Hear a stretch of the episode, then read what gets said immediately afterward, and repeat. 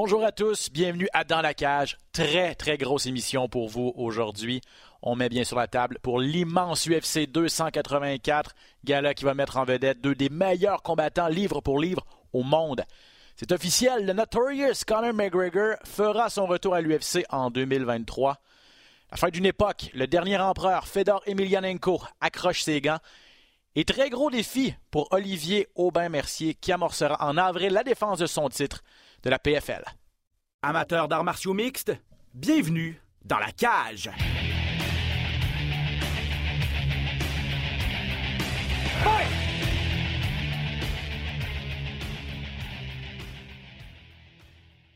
En compagnie de Patrick Côté, de retour de quelques jours de vacances.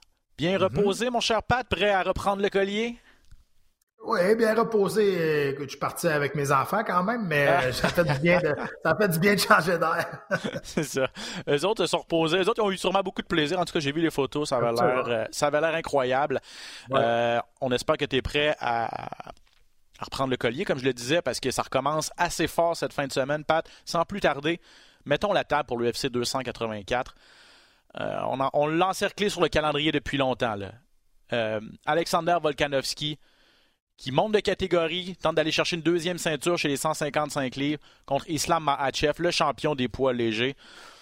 Euh, Pour les amateurs d'arts martiaux mix, on peut pas demander mieux que ça là, comme, euh, comme duel. hein. Ben, écoute, c'est sûr que c'est, champion contre champion. C'est je pense que c'est la première fois qu'on va faire le combattant livre pour livre, le 1 contre le deuxième. Euh, ça, ça c'est, un, un- un classement, classement qui est subjectif, là, mais ouais. C'est subjectif, exactement. Sauf que là, présentement, c'est ça. Euh, D'après ce qu'on voit sur, euh, sur les classements visuels, que certains, euh, certains euh, panélistes vont, vont voter, mais peu importe. Euh, je pense que c'est vrai aussi. Ces deux-là méritent d'être certainement dans le top 3. euh, Vol- dans- Volkanovski, Volkanovski est 1, là, euh, présentement, Ouais. premier livre pour livre. Mahachev est deuxième dans les classements officiels de l'UFC livre pour livre. Donc, tu as raison. En théorie, 1 contre 2, on n'a jamais vu ça. Exact. Donc, euh, ça va être intéressant. Ça, ça va se passer en Australie quand même, dans le terrain de Volkanovski. Euh, Volkanovski, tout le monde dit Ouais, mais il va être plus petit. Moi, pas tant petit. Il a tout le temps été plus petit de taille contre ses adversaires. Mais son avantage, c'est qu'il a quand même une longue portée pour un, un gars de sa grandeur. Il a un excellent jab.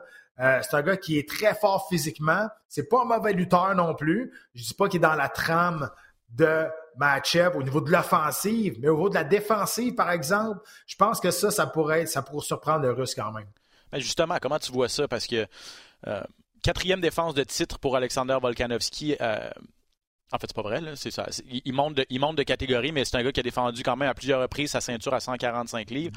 Euh, donc, il a l'expérience, en fait, des, des- des- des- des gros combats de championnat. C'est là où je voulais en venir.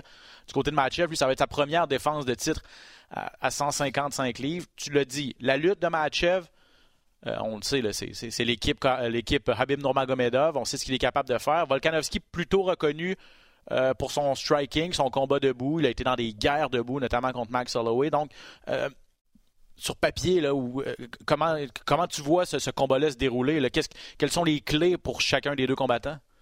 Il ne faut pas oublier que Matchev, son dernier combat, il l'a gagné à cause de son striking, à cause de son combat debout. hein. Là, Bon il a point. ébranlé Oliveira, puis il a sauté sur euh, le arm triangle.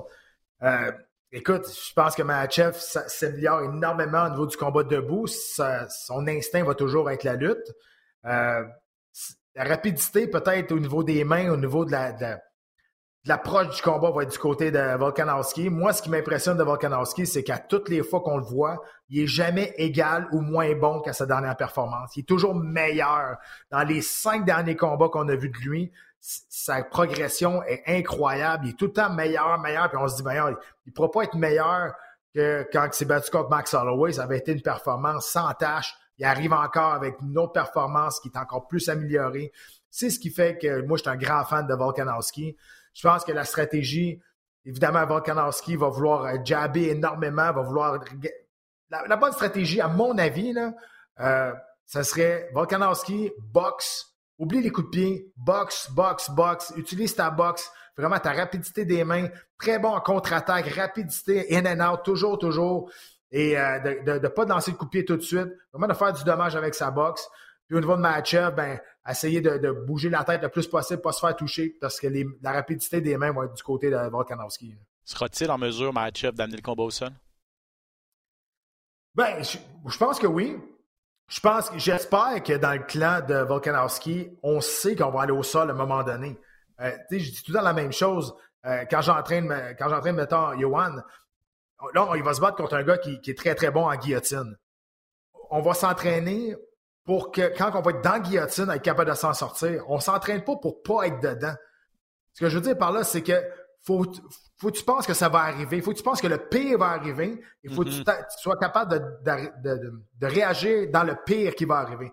Donc, j'espère que dans le coin de Matchev, dans son équipe, on sait pertinemment qu'à un moment donné, on va se retrouver en dessous, on va se retrouver sur notre derrière, il va falloir qu'on se défende de là. Donc, oui, je pense que ça va arriver. Est-ce qu'il va être capable de le garder là au sol? Je ne sais pas. Moi, écoute, la guillotine qui a survécu face à Brian Ortega, moi, ça l'a amené Volkanovski au niveau de la durabilité, du toughness, mhm. à un autre niveau que, j'ai vu de lui. Est-ce qu'il va être capable de. Est-ce que, est que Matcha va être capable de le garder au sol? Garder là, ben ça, ça c'est une autre option. C'est une, autre, une autre question, mais je pense que vous comprenez que moi, j'aime beaucoup Volkanovski. Pas que j'aime pas Matchev, mais je pense que Volkanovski, j'ai bien de la misère à le voir avoir vraiment beaucoup de difficultés dans, ce combat-là, honnêtement. Ouais, ça va être difficile, mais je pense pas qu'il va se faire, va se faire déclasser tant que ça au niveau de la lutte. C'est un gars qui est très fort physiquement. Je me suis entraîné avec il y a plusieurs années, puis il était déjà très, très, très, très fort physiquement, avec beaucoup moins de technique. Euh, j'ai hâte de voir ça. Ça va être intéressant. En tout cas, c'est deux combattants qui sont vraiment au sommet de leur art, en pleine confiance, les deux. Euh, Alex Volkanovski, 22 victoires consécutives, 12-0 à l'UFC et sur toute une séquence aussi de, défense de titre, comme je le disais. Et là, s'il va chercher une deuxième ceinture, ben là, on le place, euh, ça va le placer où? Dans, dans les meilleurs de tous les temps, en tout cas dans les meilleurs 145 livres de tous les temps, s'il devient un, double champion, double champion simultanément en plus. Du côté de mhm. Mahachev, c'est 11 victoires consécutives, la plus longue chez les légers. Euh, deux gars qui sont 100% dédiés à leur sport, deux gars qui semblent intouchables à ce moment-ci, mais il y en a un des deux qui va tomber. Donc, mhm. honnêtement, le, scénario est, vraiment rêvé. J'ai tendance à donner un léger avantage à, Volkanovski aussi, Pat, juste pour, d'un, l'expérience, tu sais, puis oui, il a battu, oui, euh, a battu Charles Oliveira, qui est, qui, est un, grand champion, un grand combattant, mais tu regardes son CV, c'est un peu moins impressionnant que ce que Volkanovski a fait juste avec ses guerres contre Max Holloway. Donc, euh, juste pour ça, le, fait d'avoir été testé, d'avoir été en eau trouble, Volkanovski, il, y a goûté. Tu parlais de contre Ortega, entre autres. C'est peut-être le petit avantage que je, lui donne. Ouais, t'as raison. Mais en même temps, moi, il faut que je me faut que je me rabats sur qu'est-ce que j'ai dit aussi. Faut que, pas que je m'excuse, mais que je mette les choses au clair. C'est qu'au début, moi, je pensais que face à Oliveira, je pense que Mahachev, c'était trop rapide pour lui. Mm-hmm. Je l'avais dit. Moi, je pense que c'est peut-être trop rapide pour Mahachev. Il n'a pas affronté des si gros noms que ça, honnêtement. Et peut-être c'est ça, ça va jouer. il m'a fait mentir, puis pas à peu près. Là, ça a été une domination, puis il est sorti de là gagnant. Quand tu es bien préparé, oui, l'expérience, ça ne s'ajoute pas, mais je veux dire, il est entouré d'une expérience incroyable avec l'équipe qui s'entraîne. Là, Habib ne sera pas dans son coin. Euh, est-ce que ça va jouer? Dans sa tête? Est-ce que ça va jouer un peu? Je ne sais pas. Volkanovski a dit, moi, là, je veux pas rien entendre de ces excuses-là quand je vais avoir gagné le combat, que, ah, il n'y avait pas Habib dans mon coin, je me sentais pas bien. Sait depuis des, des, des, euh, semaines, des mois. Euh, bon, est-ce que ça, ça va jouer? C'est sûr que c'est un monument, c'est une espèce d'aura, peut-être de, d'invincibilité que tu as dans ton coin avec, euh, avec Nomagomeda. Tu as quelqu'un de main dans ton coin, c'est sûr que ça te pompe un peu plus la confiance et la motivation. 100% Est-ce qu'il y a besoin de ça? Ben, c'est ça, on va le savoir samedi. En tout cas, bien malin celui qui peut prédire qui va l'emporter. Euh, euh, Volkanovski qui tente de devenir le, huitième double champion dans l'histoire de l'UFC, le cinquième à détenir deux ceintures simultanément. Conor McGregor a été le premier à le faire. Daniel Cormier, Amanda Nunes et Henry Cejudo euh, sont également sur cette liste. Donc, euh, c'est déjà un grand champion, pourrait vraiment rejoindre un club select ce samedi, Alexander Volkanovski. Donc, manquez pas ça. La finale de l'UFC 284. La demi-finale n'est pas piquée des verres non plus. On a un titre intérimaire, Pat, à 145 livres. Donc, la catégorie d'Alexander Volkanovski, qui demeure le champion incontesté. Mais bon, vu qu'il va faire un petit saut euh, chez les 155 livres, on met une ceinture intérimaire en jeu pour euh, pimenter, euh, pimenter les choses. Yair Rodriguez, qui est classé deuxième contre Josh Emmett, qui est classé cinquième. Euh, Rodriguez revient d'une victoire contre Brian Ortega, mais il n'y a pas eu de combat. Ortega s'est blessé ultra rapidement. Ah, donc, ça fait un certain temps qu'il n'a pas vraiment vu d'action. Hier, Rodriguez, déjà qu'il n'est pas très actif. Du côté de Met, lui, personne ne lui donnait de chance. Il est passé par le chemin difficile pour se rendre où il est aujourd'hui. Probablement un des gars les plus sous-estimés à l'UFC. Comment tu vois cette demi-finale-là? On va pas se, disons, pas se cacher. Là. On fait ce combat-là parce qu'on est persuadé que Volkanovski il gagne à 155 livres, il va rester là. Euh, il va pas défendre son titre à 145. Je veux dire, Volkanovski est pas fou, il a fait quasiment tout le ménage à 145 livres. Les gros combats très payants sont à pas mal plus à 155 qu'à 145. Je suis d'accord. Donc, euh, je veux dire, je pense que là, on prévoit le coup au cas que Volkanovski gagne la ceinture à 155 livres on fait un combat intérimaire parce que justement, on ne pense pas que Volkanovski va revenir à 145. Moi non plus, je pense pas qu'il va revenir à 145 s'il devient champion à 155. C'est un gros bonhomme, c'est pas facile de couper le poids. Puis il y a beaucoup plus de combats intéressants pour lui à 155 à 145. Pour le combat comme tel, tu as raison, Josh Emmett, c'est comme un peu l'oublié, euh, sais, qu'on voulait quasiment pas euh, donner un combat de championnat du monde. Il y a Ralph Faber qui est sorti dans les, euh, dans les médias, qui est son entraîneur, qui en revenait pas, que on ne pouvait pas lui donner plus d'attention. Euh, Josh Emmett était là, juste avant d'avoir ce combat-là, il était allé dans un, gala de l'UFC. On lui avait donné des billets dans le fond, fin fond de, de, l'aréna. Euh, c'est ça, exact. Il, manquait vraiment un manque de respect. Euh, là, finalement, par défaut, ben pas par défaut, parce qu'il l'a mérité, là, mais je veux dire, on lui donne un combat de championnat face à Yared Rodriguez. Rodriguez, tu as raison, il n'y a pas eu de combat le dernier coup, mais comme un clash de styles. C'est deux styles complètement, mais complètement différents. Euh, mais tu as raison, faut pas dormir sur Josh Emmett. Josh Emmett, c'est le, négligé, le sous-estimé. Personne parle de lui. Tout le monde ne prend pas vraiment au sérieux. Mais l'important, c'est que lui, il croit, puis je pense qu'il y croit vraiment. Puis ça, serait, une belle histoire. Est-ce que ce serait bon pour l'UFC que Josh Emmett devienne champion? La réponse est non. Mais est-ce que pour lui, ça serait une belle histoire? Ça serait une belle histoire de résilience, d'acharnement? Absolument. Exact. Il y a Rodriguez, donc, euh, septième combat seulement en cinq ans et demi. Il a 30 ans. Il est à l'UFC depuis 10 ans. Il a seulement 30 ans. Donc, on l'a vraiment vu grandir. On a vu des performances incroyables. Son KO à la toute dernière seconde contre le Korean Zombie, le coup de coude. Il y a eu des guerres, une guerre contre Max Holloway dernièrement aussi. Donc, c'est un gars qui est un style un peu plus échevelé, un style un peu plus. Euh, euh, c'est ça, peu. il a son style à lui? Moins orthodoxe, hein, un petit peu, c'est ça? Ouais, c'est ça, exact. Puis euh, du côté de Josh Emmett, il a 37 ans, lui. Donc, lui, c'est pas compliqué, c'est l'opportunité de sa vie. Ah, et je pense qu'il va avoir le couteau entre les dents. Quand même, très hâte de voir ce que ça va donner en demi-finale. Dans les autres combats qui sont intéressants à mes yeux, Jack Della Maddalena contre Randy Brown à 170 livres. Della Maddalena, si vous ne l'avez pas suivi depuis son arrivée à l'UFC, c'est un gars, il va, ça va être seulement son quatrième combat dans la grande organisation, mais il est 3-0, 3 KO au premier round. 26 ans seulement, l'Australien. Euh, un très bel espoir. Puis là, j'aime ça qu'on lui donne un gars qui est à sa portée, je pense, euh, Randy Brown, mais un vétéran. Beaucoup plus d'expérience. Un gars qui est aussi sur une séquence de victoire, quand même. Donc, on veut, on teste le Madalena euh, dans sa, dans sa progression, puis on lui donne un client quand même pas, pas commode. Oui, c'est vraiment un très, très beau prospect dans, cette, euh, dans, les 170 livres. Euh, on nous l'avait proposé pour Johan, hein, ce, combat-là. On l'avait proposé à Johan en Australie. Puis Johan était très excité, puis c'est moi qui ai dit non. J'ai dit, c'est pas un bon combat pour toi. On s'en va chez lui. On s'en va. Un gars, quand ils veulent faire la promotion chez lui. Fait qu'on s'en va comme de la viande là-bas. Là. Puis présentement, je veux dire, au niveau des bourses, au niveau de tout ça, monétairement, c'est pas intelligent d'aller se battre en Australie contre un Australien là-bas qui veulent monter là-bas. Il n'y a rien de bon à gagner pour nous autres là-bas. Le gars, en plus, il est sur toute une séquence. Et il faut, bien bâtir une carrière à un moment donné aussi. Ça, c'était pas un bon combat pour l'instant. Pas que je pense pas que Johan n'est pas capable de le battre. Ça n'a aucun rapport avec ça. Présentement, c'était pas le bon combat pour, pour Johan. Puis, écoute, on, a fait la bonne chose. Madalena, c'est un excellent prospect. J'ai hâte de le voir aussi, moi aussi, contre lui, parce que là, il affronte un vétéran, voir qu'est-ce qui va arriver. Il est sur toute une séquence. C'est un bon cognard, c'est un jeune avec euh, beaucoup, beaucoup de talent. Donc, j'ai hâte de voir qu'est-ce qu'il va faire finalement face à, quelqu'un qui, a, de l'expérience également, lui. Ouais, c'est ça. Euh, de, Della Maddalena est une fiche globale de 13 victoires, 2 défaites, avec 11 KO en 13 victoires, donc c'est vraiment un cogneur. Brown, lui, de son côté, 16 victoires, 4 défaites, mais 4, 4 victoires de suite. Là. Euh, donc, euh, lui aussi sur toute une séquence. Rappelle-moi contre qui Johan se bat le 25 février? Contre euh, l'autre Canadien, Mike Malott. Mike Malott, voilà, exact. Donc, ça, c'est le 25 février dans deux semaines. Ça s'en vient quand même.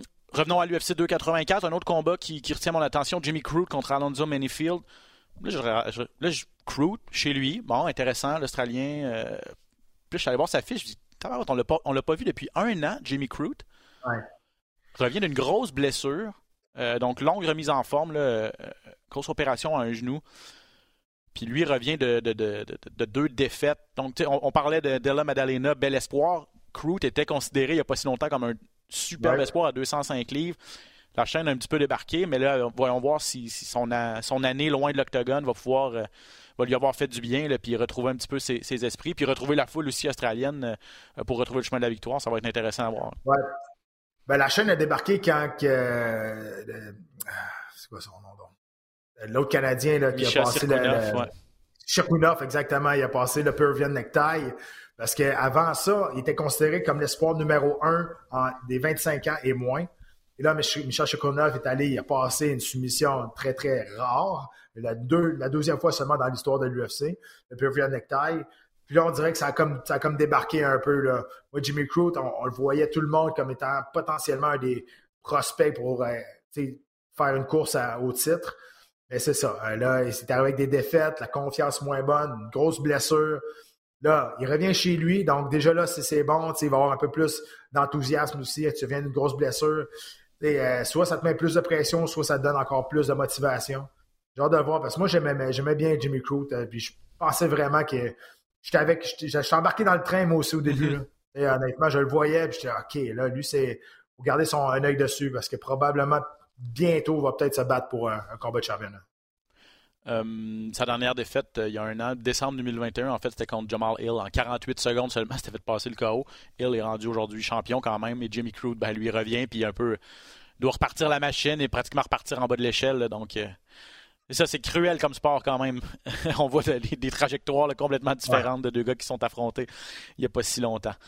donc, UFC 284 en direct de Perth, en Australie, ce samedi, 20h RDS, comme d'habitude. Carte préliminaire avec euh, Jean-Paul, Pat et Valérie, les tourneaux qui sera là aussi.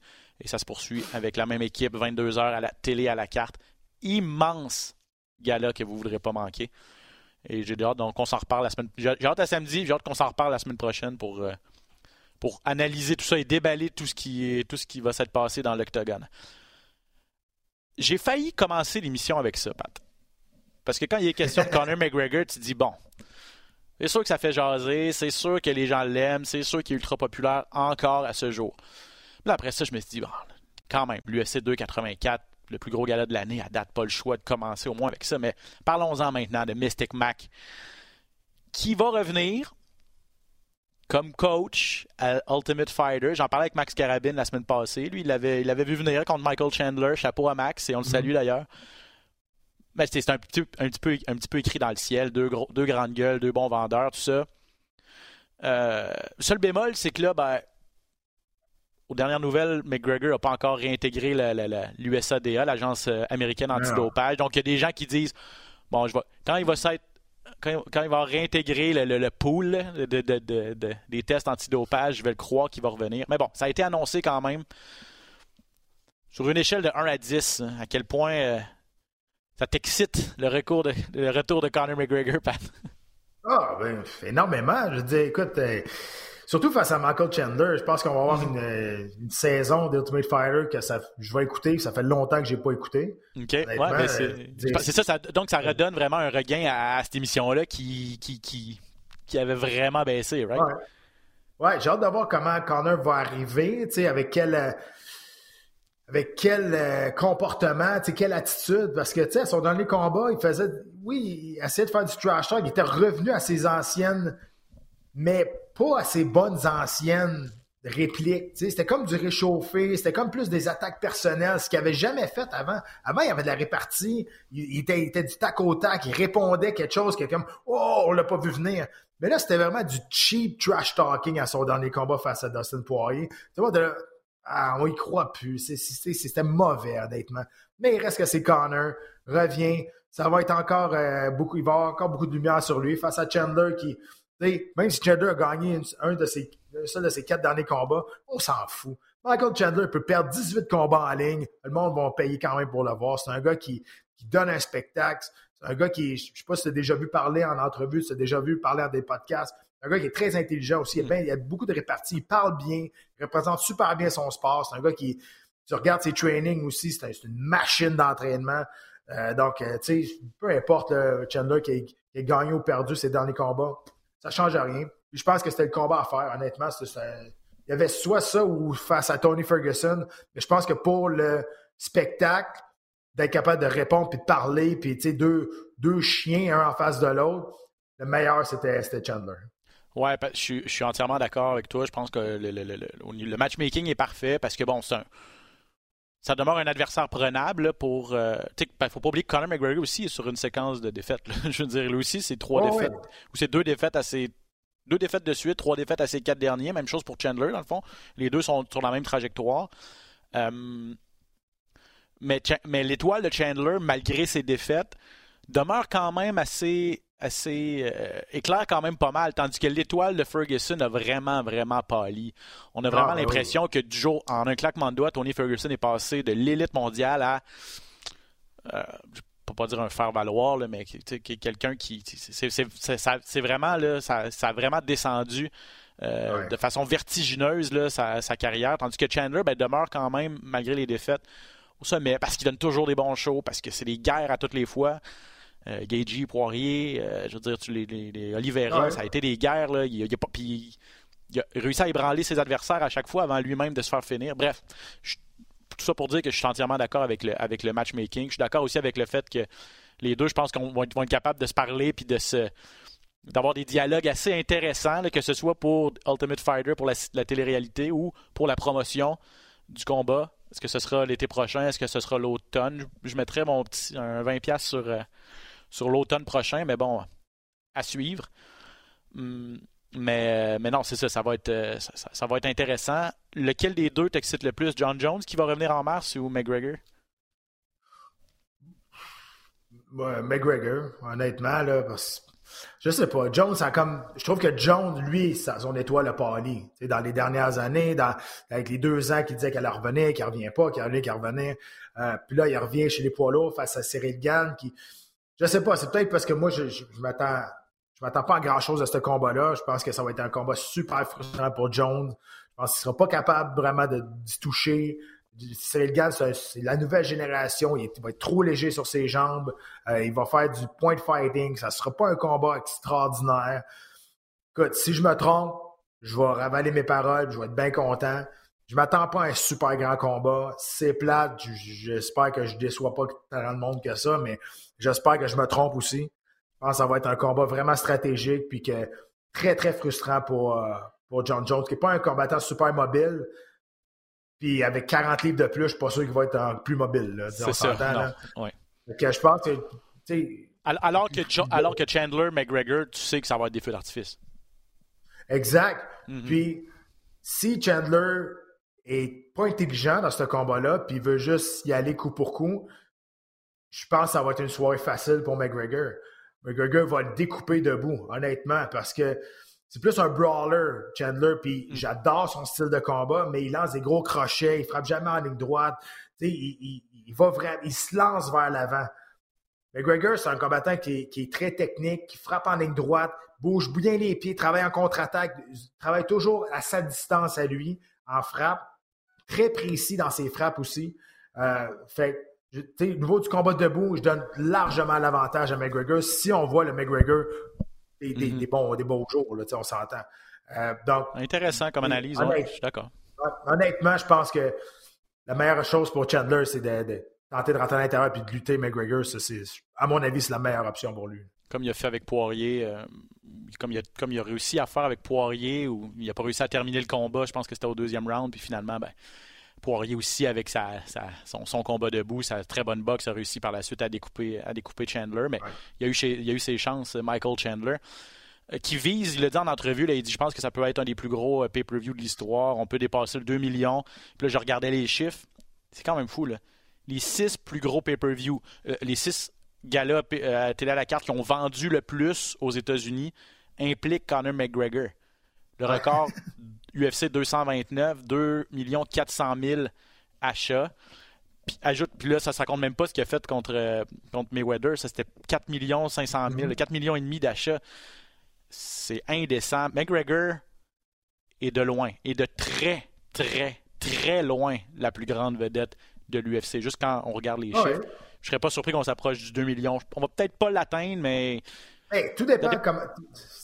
tout va dépendre de la saison. Tu sais, comment ça va se passer dans la, la promotion qu'on va faire et tout ça. Il faut faire attention aussi.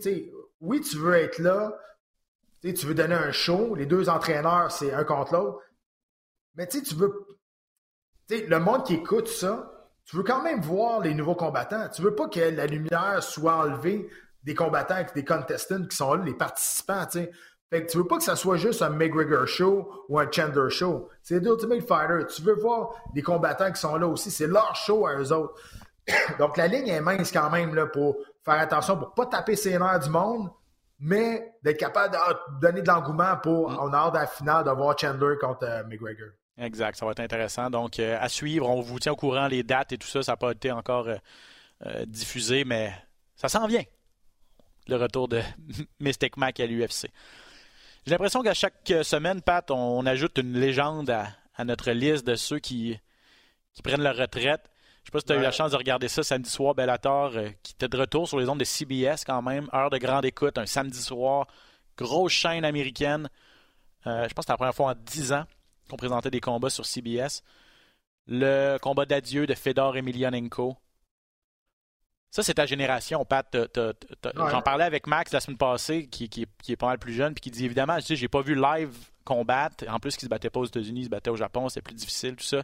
Donc oui, j'ai appris à le connaître, j'en ai, surtout de réputation, là, tu sais. Mais à quel point Fedor Emelianenko, puis on va parler du résultat dans deux secondes, là, mais est-ce qu'il est à tes yeux le, meilleur poids lourd de, l'histoire des, arts martiaux mixtes? Ben, c'est sûr que moi, je le place. Je le passe dans le top 3, ça, c'est sûr, certain. Est-ce qu'il est le meilleur? Là, ça dépend, ça dépend toujours. Il y a tellement de combats qu'on aurait voulu voir. Euh, sauf que, tu sais, dire qu'il y a.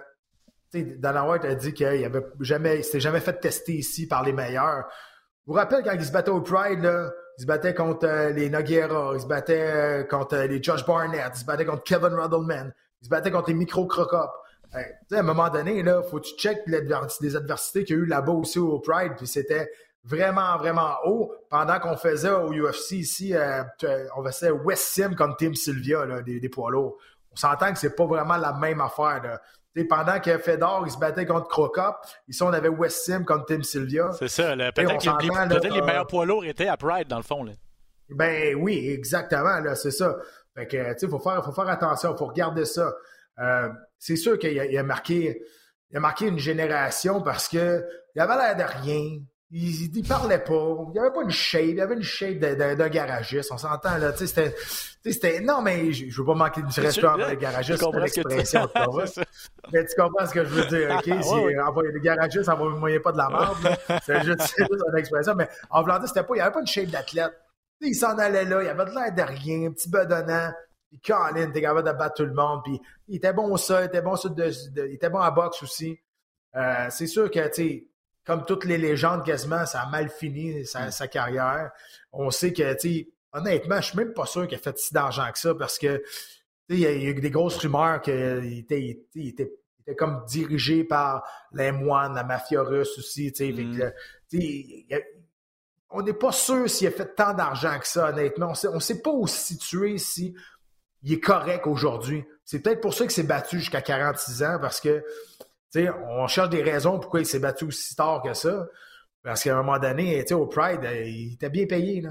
Il très, très, très, très, très, très bien payé. Puis c'était en cash souvent, des petites mallettes que tu retournais chez vous. Là. jusqu'à quel point il avait besoin de se battre jusque-là, ben ça laisse des points d'interrogation. Ouais, euh, ben, j'avoue qu'on peut, on peut se poser la question. Il avait pris une première retraite en 2015. Il est revenu accepter l'offre de Bellator pour revenir euh, à Bellator. Finalement, ben, de cette fin de semaine, c'était quand même un combat de championnat. Il avait demandé à, Scott Coker de Bellator, il, avait dit ça va être mon dernier combat, mais j'aimerais ça que ce soit pour la ceinture. Euh, je veux me mesurer au meilleur, je veux pas me défiler. Il voulait prendre sa, sa revanche, en fait, contre Ryan Bader aussi, qu'il avait battu en 2019 de façon assez, euh, assez décisive.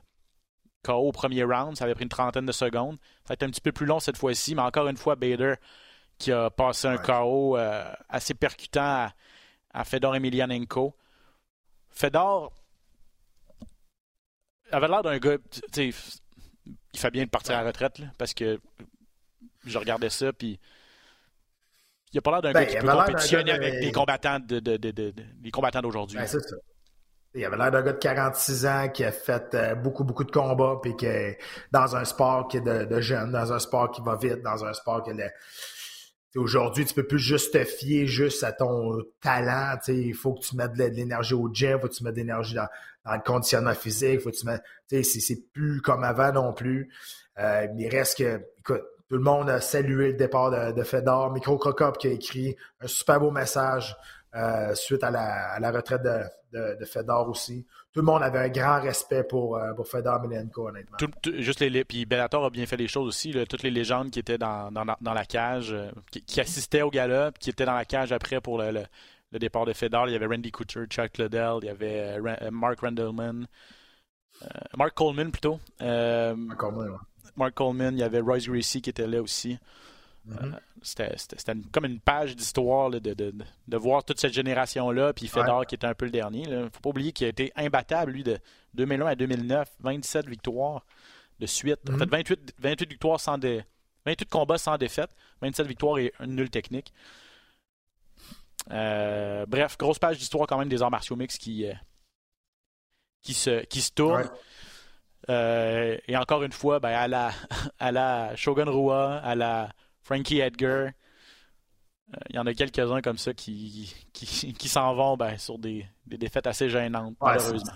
C'est ça, c'est rare, rare que tu vas voir les. ceux-là qui sont tous partis comme l'année passée, il y en a, il y en a 6-7, puis c'est la même chose. Euh, c'est des, des, gros noms qui s'en vont, qui, euh, puis qui finissent avec euh, qui finissent avec une dure défaite comme ça. C'est dommage.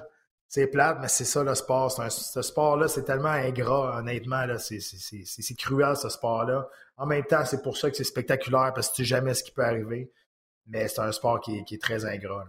Ouais, ça nous prouve qu'il n'y a personne qui peut battre euh, la roue qui tourne. Le temps est, le pire ennemi de, de tous les sportifs, surtout en sport de combat. OK, on termine le show, Pat, avec euh, Olivier Aubin-Mercier. On parle un petit peu de PFL parce qu'on a annoncé euh, les trois premières dates des, trois, premiers galas de la saison 2022. Ça concerne bien sûr Olivier qui va défendre son titre des poids légers de l'organisation. Euh, ça va se passer le 14 avril de son côté. Donc, il va être en finale du, chapitre 3, du troisième gala de la saison. et on lui met un gros défi devant lui en partant. Shane Burgos, euh, grosse acquisition, une des grosses acquisitions du PFL euh, cette saison. Gars qui, était sur une bonne séquence à l'UFC, deux victoires de suite, qui a décidé de tester le marché, a signé avec PFL. Euh, on le connaît, Burgos, c'est un, bon, c'est un bon, un bon brawler, un bon, un, bon bagarreur. Il a battu notamment Charles Jourdain là, à sa dernière sortie. Peut-il inquiéter Olivier Aubin-Mercier ou Olivier Olivier semble être vraiment dans une dans une zone présentement, là, six victoires euh, consécutives en plus. Écoute, exact. Puis, sais, Olivier, je l'ai vu là, quelques jours, il est venu ici au gym, puis il, comme. Ça n'a rien changé dans sa vie, lui, là, non. gagner, ça. Honnêtement, ça n'a rien changé. Pour vrai, il continue. C'est du, du, bon vu euh, Olivier Aubin-Mercier. Puis, il m'a dit ça, il a dit, tu mon Burgos, ben, j'ai dit, moi, honnêtement, le, le style, là, stylistically, moi, je pense s'il met la main dessus, c'est fini. Là. Je je pense pas que Burgos peut lutter avec Olivier. Je pense pas qu'il peut travailler au sol avec Olivier. Puis Olivier, là, maintenant, il a une bonne confiance avec son combat debout, mais il a une intelligence de combat aussi, là, Olivier. Là, que, non, je pense, moi, je pense, c'est drôle, hein? moi je vois pas ça comme un gros défi, honnêtement. Là, les gars qui ont battu là, des choses, puis tout ça, ceux-là qui ont battu le dernier, pas, pas en finale, parce que c'est arrivé comme ça, mais les deux premiers, il a gagné contre les deux derniers gars, champions. Nathan Schultz et puis euh, l'autre Brésilien dont j'oublie le nom, évidemment, mais ouais. Mais ça, je trouve c'est bien plus impressionnant. Moi, je, je sais pas. Je pense pas que ça va être un combat facile, mais je, je sais pas. Je pense que le nom est plus gros que le défi qui est en avant de lui. Ils, ont été quelques-uns hein, euh, à partir de l'UFC, puis à signer des gros contrats avec PFL pour, finalement se rendre compte que. Tabarouette, c'est quand même pas si pire que ça. Dans le, on, on pense que tous les meilleurs sont, du côté de l'UFC, mais non, il y a des bons combattants. Tu sais, Anthony Pettis, là, euh, ça a pas signé à gros prix. Euh, ça n'a pas fait long feu là, à, PFL. Ah. Il s'est rendu compte que finalement, il y avait, il y avait, il y avait d'excellents combattants là aussi. Euh, hâte de voir qu'est-ce que ça va ressembler au niveau du gabarit, par contre, parce que bon, Burgos se battait à 145 livres, ça va être ses débuts à 155 livres. Ça a toujours été un gros poids plume. Donc, je pense que sa catégorie naturelle, ça peut être 155 sans problème. Je pense pas qu'Olivier va être vraiment plus gros que lui. Je pense que ça, va ça risque d'être assez similaire. Ah ben, peut-être pas plus gros, mais il va être plus fort, par exemple. Olivier, c'est un cheval. Honnêtement, c'est pas plaisant s'entraîner avec. Je m'en suis entraîné avec, c'est pas, pas le fun. Il est tout le temps là, il, il arrête jamais, il, il, fait beaucoup de transitions, il est fort comme un bœuf, il est technique aussi. aussi. Moi, je te dis, s'il si, agrippe quelque chose Burgos, Burgos va trouver le temps long. En tout cas, il n'y a, pas de combat facile, mais on lui donne. On, on lui on n'a jamais l'impression qu'on lui donne le chemin le plus facile. L'année passée, c'est ça. C'était battre, les deux champions. Là. Après ça, on lui donne un gars qui, qui a fait ses classes quand même, qui a une bonne expérience dans une grosse organisation, tout ça. Puis on a Olivier, elle a exactement le bon mindset, la bonne mentalité pour, pour passer à travers tout ça. Lui, il est comme, eh, whatever. Qu'est-ce que tu veux que je fasse? Ah non, c'est exact. Euh, et, son mindset et son approche, je pense que c'est une de ses plus grandes forces parce que c'est ça. C'est, il est comme toujours toujours pareil. Jamais trop haut, mm. jamais trop bas non plus. Euh, il l'a dit, puis on, l'a, entendu beaucoup d'entrevues depuis, qu'il, depuis qu'il a été champion. C'est sûr qu'on va le recevoir au podcast dans les prochaines semaines, mais il est comme tout le monde. Il est nerveux, il a peur, il est, stressé, il est. Euh, il est blessé même, tu sais, il dit, il, il, s'est pas caché mhm. là-dedans. C'est tough, là, quatre combats assez rapprochés. C'est. Une, hein. sur ben une saison régulière, une saison de la PFL, c'est difficile physiquement, c'est taxant aussi mentalement. Euh, donc, il y, a tout, il y a tout ça, mais t'as pas l'impression que ça va le déranger, t'as pas l'impression que ça va le faire dévier de son plan, t'as pas l'impression que ça va l'affecter. Je pense que ça, ça demeure quand même un, un gros avantage pour lui de, savoir gérer tout ça. J'imagine que ça vient un petit peu aussi avec l'expérience. Hein. Ben oui, puis regarde, il a confiance dans le tapis aussi. Là, Six victoires de suite pour Olivier Aubin-Mercier. Donc, je le répète, 14 avril prochain contre Shane Burgos. Le 1er avril, ça va être le début de la nouvelle saison. Les plumes et les mi-lourds. Le 7 avril, les lourds et les plumes féminins. On, change de catégorie. En fait, on, abandonne les 105. C'était des poids légers féminins mais on passe à, poids plume féminin. Euh, la plupart des filles demeurent. En tout cas, Larissa Pacheco, qui était championne à 155 livres, reste pour euh, défendre sa ceinture, mais chez les 145 livres. Puis le 14 euh, avril, c'est les légers contre les mi-moyens. Je vous rappelle que il y a donc il y a ces trois premiers galas-là qui est la ronde numéro 1. Il y a trois autres galas qui vont être la ronde numéro 2. On fait des, il y a des classements. Les quatre meilleurs passent en demi-finale. Et après ça, les deux autres passent en grande finale. Olivier Aubin-Mercier, qui est le champion en titre des poids légers, va défendre sa ceinture, va tenter de le faire cette saison à la PFL. Et ça devrait, encore une fois, vous être présenté sur les ondes de RDS. On vous donne tous les détails lorsqu'on les a. Autre chose, euh, Patrick? Non, écoute, euh, on va être là ce week-end à partir de 8h, 20h sur les ondes de RDS2 pour euh, la carte préliminaire de l'UFC 284. On sera à l'écoute Pat, merci énormément. On se reparle la semaine prochaine. Merci à vous tous à la maison. Merci énormément de nous suivre. Merci de votre fidélité. Écrivez-nous si vous avez quelque chose, des questions, des commentaires. On adore vous lire. À bientôt tout le monde. Bonne semaine. Amateurs d'arts martiaux mixtes, bienvenue dans la cage.